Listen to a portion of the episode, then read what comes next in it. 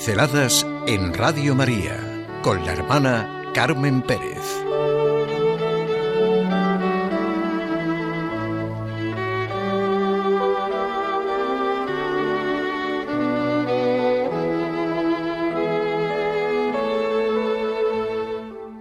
Atento a nuestras situaciones concretas. Nos gusta escuchar lo que nos consuela, lo que da paz y abre el horizonte lo que llena de fe y esperanza, de confianza. No hay nada bueno sin fe, sin esperanza, sin confianza.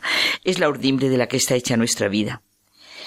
Benedicto XVI nos ha hablado de la oración de Jesús atento a nuestras situaciones concretas. Y tengo como trasfondo las palabras de Jesús de Nazaret a los escribas y fariseos que eran testigos de lo que hacía y hablaba. ¿Qué es más fácil? ¿Decir tus pecados están perdonados? ¿O decir levántate y anda? Pues para que veáis que el Hijo del Hombre tiene poder en la tierra para perdonar pecados, dijo al paralítico, a ti te lo digo, ponte en pie, toma tu cabilla y vete a tu casa.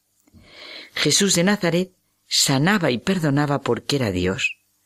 ¿Nos hemos acostumbrado a oír que Jesús perdonaba a los pecadores, que vino a buscarnos? ¿Qué hombre se atreve a decir tus pecados te son perdonados si no es Jesucristo o en nombre de Jesucristo. Ya los escribas y fariseos se preguntaban ¿Quién es este que dice blasfemias? ¿Quién puede perdonar los pecados sino solo Dios? Por eso les contestó así. ¿Qué estáis pensando en vuestros corazones? ¿Qué es más fácil? ¿Decir tus pecados están perdonados? o decir levántate y anda? Tiene poder para curar todos los males, sobre todo para curarnos del mal de raíz, de nuestro pecado, pero nos hizo libres. ¿De qué nos sirve todo, absolutamente todo, si nuestro corazón, nuestro interior está enfermo? Todo lo demás son pobres parches, que no llegan a nuestro interior.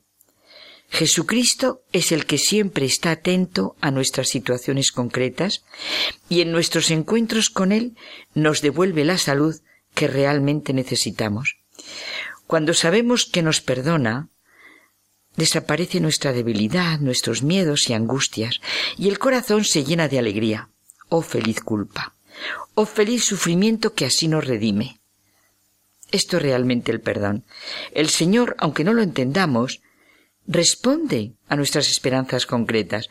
Precisamente el Papa nos presenta la oración de Jesús vinculada a su prodigiosa acción curativa, su estar ante Dios y ante los hombres en la oración.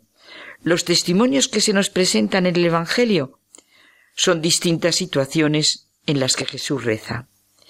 Conmueve la relación única de conocimiento y de comunión de Jesús de Nazaret con el Padre y al mismo tiempo su implicación con el hombre, su gran comunión y participación en el sufrimiento de sus amigos, de todos con los que se encuentra. Me estoy acercando al Evangelio desde esta doble relación tan llena de experiencia de Benedicto XVI. La relación de Jesús con el Padre y con los hombres, como se manifiesta en su oración ante la gran realidad del dolor y del sufrimiento que toca y palpa. El abandono en el amor de Dios nos ha de preceder y acompañar siempre. Es una de las actitudes fundamentales en nuestro diálogo con Dios. Jesús quiere llamarnos a la confianza total en Dios y en su voluntad. Quiere mostrar al Dios que tanto ama a los hombres. Es el Dios de la vida, el Dios que lleva esperanza y es capaz de darle la vuelta a situaciones humanamente imposibles son reales las relaciones expresadas en la actuación de Jesús y precisamente en el dolor y en el sufrimiento.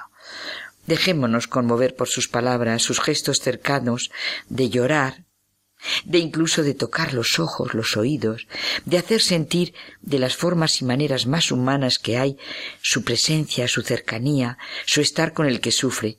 Toda la humanidad de Jesús revela siempre esta relación personal con Dios Padre y con el hombre ante quien está.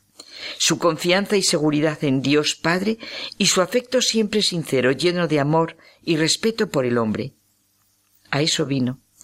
Así que hay que decir con toda seguridad y confianza, de la manera más absoluta, nada de lo humano le es ajeno, e hizo Dios hombre para hablarnos desde nuestra misma condición.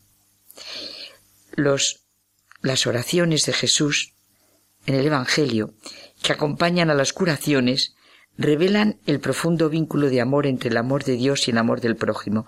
Y es como dice el Papa, lo que tiene que servir en nuestra oración y en nuestro estar ante el otro que sufre. Nuestra oración confiada es un testimonio vivo de esta presencia de Dios en el mundo, de su interés por el hombre, de su acción para llevar a cabo su plan de salvación. La relación con el hombre nos guía hacia la relación con Dios y la relación con Dios nos guía de nuevo hacia el prójimo. Nuestra oración abre la puerta a Dios, que nos enseña a salir de nosotros mismos para ser capaces de acercarnos a los demás, sobre todo en los momentos más difíciles, y llevarles consuelo, esperanza y luz.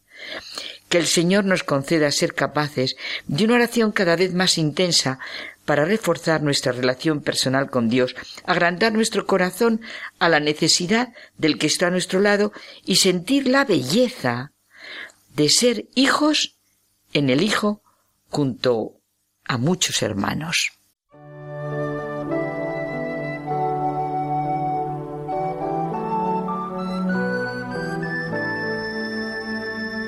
Pinceladas en Radio María con la hermana Carmen Pérez.